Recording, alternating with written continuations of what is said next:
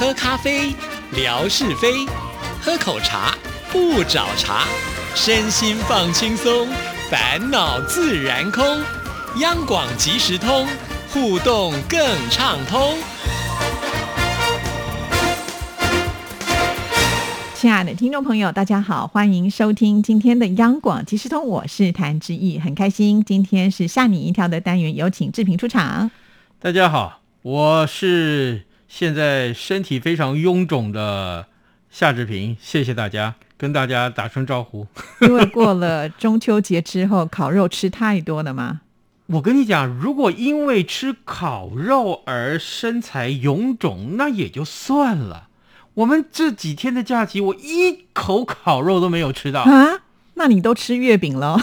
我都吃蛋黄酥了。哦，哎。谁叫你人缘太好，这么多人送你各式各样的蛋黄酥，好恐怖！你知道今年啊，今年好像特别多，我总共收到十盒还十一盒，我后来已经不打算去计算我收到多少盒了。真的，真的。好人缘呢，还包括这个礼盒也就算了，还包括各种的这个水果啊，这个呃火龙果，呃或者是这个呃柚子、文旦之类的，是。天鹅呀。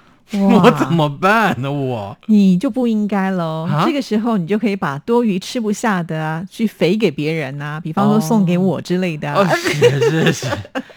哎呀，我知道这个长胖这件事情对谭志毅来讲是千万不可原谅啊，所以我尽量不会陷害我这位好朋友，好不好？不过呢，志平真的每一盒里面比较特别的，他都有给我吃，我连续好几天都有吃到蛋黄酥。其实每一年在过这样的节日的时候，我是不会花钱去买这样的东西，因为我很怕说，就像你讲的，一不小心过量就变胖了。夏志平给我的那几颗真的都非常的好吃，我还是把它吃掉了。好，既然聊到。中秋节，咱们来分享这个有趣的话题。好，哎，有一位啊，说的一口流利中文的阿根廷的 YouTuber 啊，他叫夏波波 Brian。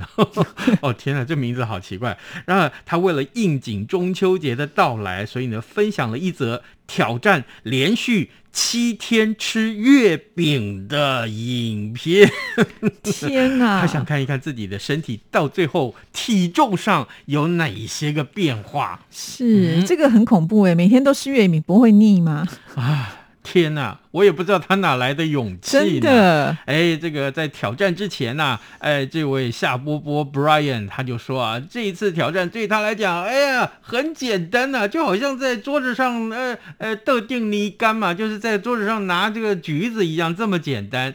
因为他本人就是热爱月饼的人。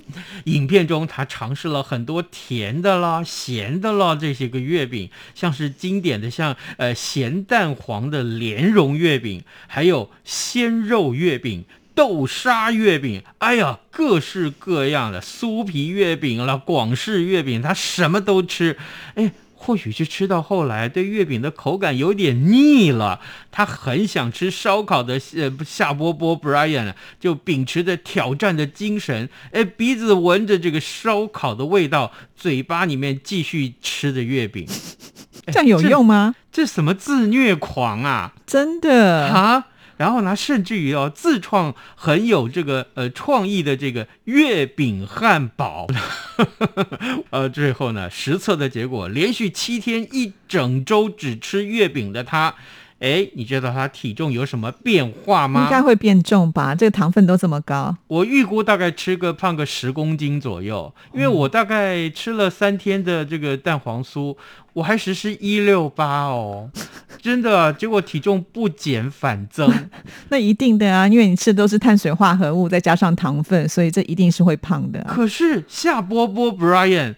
他从原本的六十九公斤变成了六十八点九五公斤，哎，怎么可能？还瘦了耶？怎么可能？对啊，哎，影片你们就看到他。哎，还是有持续的做健身的运动哦，所以呢，为了营养均衡，他也吃了一些呃蔬食类的食物。但影片最后他的也表示说，哎，一周月饼挑战呢，这真的是非常非常的难熬，哎，这不是一般人所能承受的。所以呢，他建议大家不要尝试。不会有人这么傻吧？谁像他这样？就是啊，不是吗？而且说实在，那个好的月饼其实很贵，哎，对不对？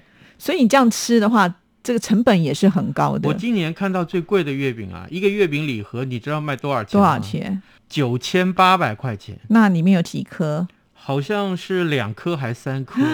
那里面是包金块吗？哎，你怎么知道？不然被你说中了。不然它贵的道理在哪里呢？哎，里面大概就是什么很昂贵的食材喽，哦什么鱼子酱喽，哦之类的。然后呢，再包上一些金箔之类的。是当然了，这个礼盒里面还放了一些呃，这个呃酒杯啦，还是一些什么开罐器、啊、附加的产。品之类的啦。是，哦，那就是噱头。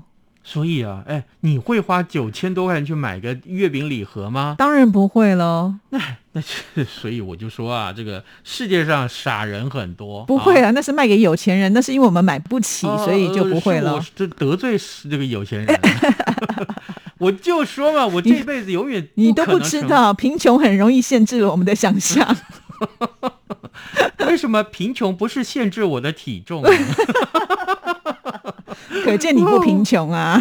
呃，没有，反正我这三天啊，体重啊，因为我也是每天量体重，嗯，然后呢，这体重就一直看，虽然一六八，而且我还刻意哦，刻意是我本来是中午十二点开始吃，晚上八点就不能再吃，是我还刻意到下午两点才开始吃哦，然后六点我就不吃了哟，结果还是一样胖。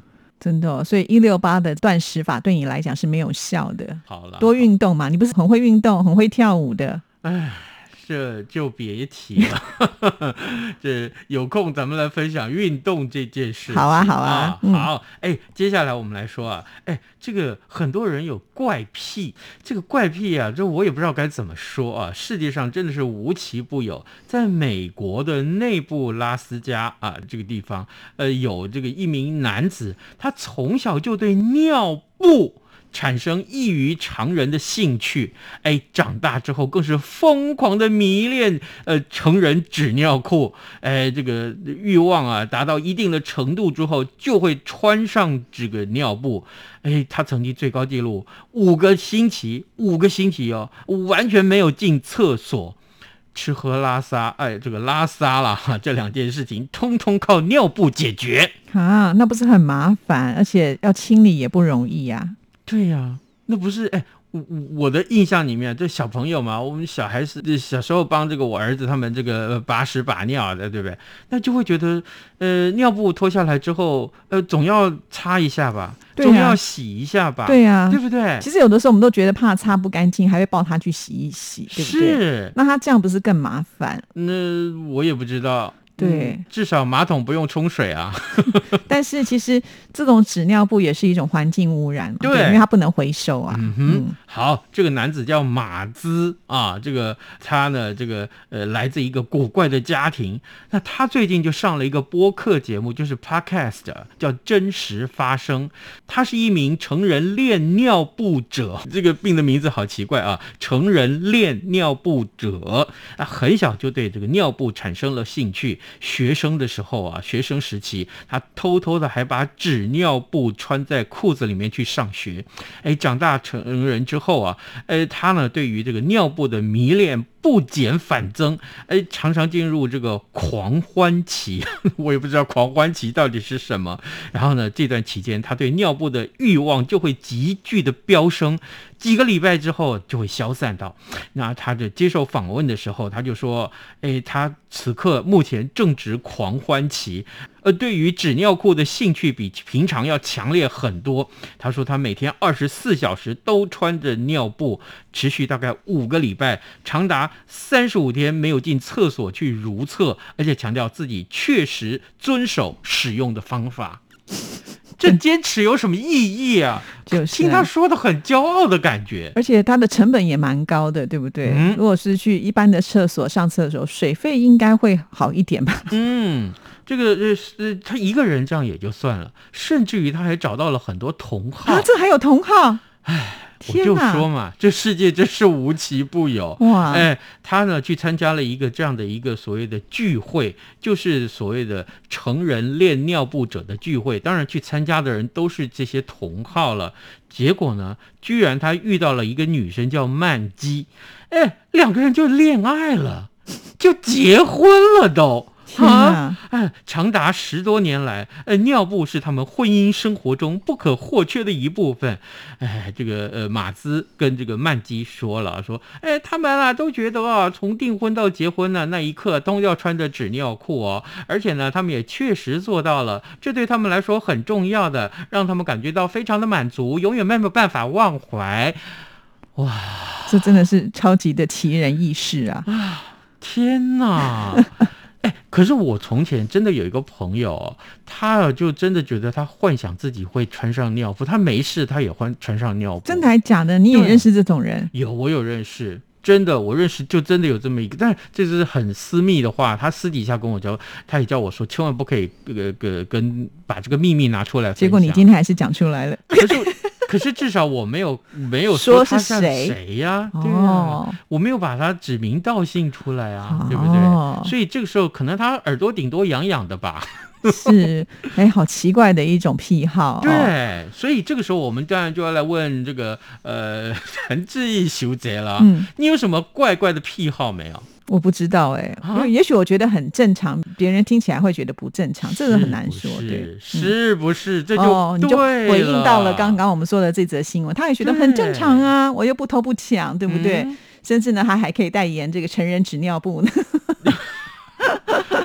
我这个成人纸尿布有一个名字取得非常好，叫包大人，真的不是包青天啊，就叫做包大人。对，其实这就是为了那一些真的不方便起来如厕的朋友啦，哈。但是现在居然没有想到，这个健康的人也喜欢用，真的是很特别哦。没错，没错。好，我们再来看这一则讯息。哎呦！天呐，这个讯息可有意思了！各位，这个新冠肺炎的疫情还是在持续的这个肆虐全球，但是为了防堵疫情的扩散，各国的这个呃都在力拼这疫苗的覆盖率，就是你赶快要鼓励全民去接种。第一季或第二季的疫苗，甚至于到第四季，现在都有人要打了。那结果的，在美国就有一名因为疫情而失业的三宝妈，她打完了疫苗之后，某一天。一起床的时候，意外得知他中了两百万美金，两百万美金这种事情居然没有发生在我身上。哦，我知道，因为美国其实还蛮鼓励一般民众打疫苗，所以就是有摸彩，对不对？对，哦，他运气这么好。是两百万美金是五千五百二十四万元新台币呢，哇，天鹅呀！有些人想说，我可不可以打五针、打六针，机会比较多一点？拜托你，让我中个奖会死吗？真的是，我跟你讲，哎。不只是这样，我听说啊，这个呃，除了中奖之外，另外还有就是说，你如果来打疫苗参加抽奖，你被抽中你就送房子的哇！对，就一整栋房子别墅送给你。那当然去打喽。是啊，为什么不打？就是还有抽奖的机会。我怕我波比啊，有打有保保佑啊，对，会比较安全一点哦，对不对？所以呢，你看人家去打疫苗可以中两百万美金。真的健康比较重要了哈，有没有中奖这其次了哈。是啦是啦哈，讲的好酸的，反正我们也抽不到。感觉你没有听出我的那种低落的情绪？有有有，所以我们这则就算了，现在要出题了。好，来来来来，我们来出一个题目啊，这个哎。刚刚我所分享的这几则趣闻里面，有一个人，这个美国人，他是对于穿什么在身上很有兴趣。对呀，而且不止他，连他的老婆也是。是是，你只要把那两个字写下来就好。我们送你一个，哎哎，国立故宫博物院的这个书夹，对不对？书签，对不对？对。但是呢。这个书签有学问了，它是个呃，这个温婉汝窑的温婉啊，呃，所送的书签造型就对对对，这这个我曾经跟研究员说，我如果这么多的宝物啊，让我偷得到而且卖得掉，你知道我会偷哪一样吗？我就偷温婉。为什么？哎。这个研究员就告诉我了，他说：“你真有眼光，因为温婉全世界啊，呃，这个真的是有交易行情的，而且全世界只剩下七十五只，其中呢三四十只，将近五十只呢都在台湾，所以呢，这个温婉是非常非常棒的这个艺术品。但是我不得不要泼你的冷水啊！第一个你偷不到，第二个偷了也卖不掉，因 为这个太稀有了。好啦，谢谢志平，好，拜拜。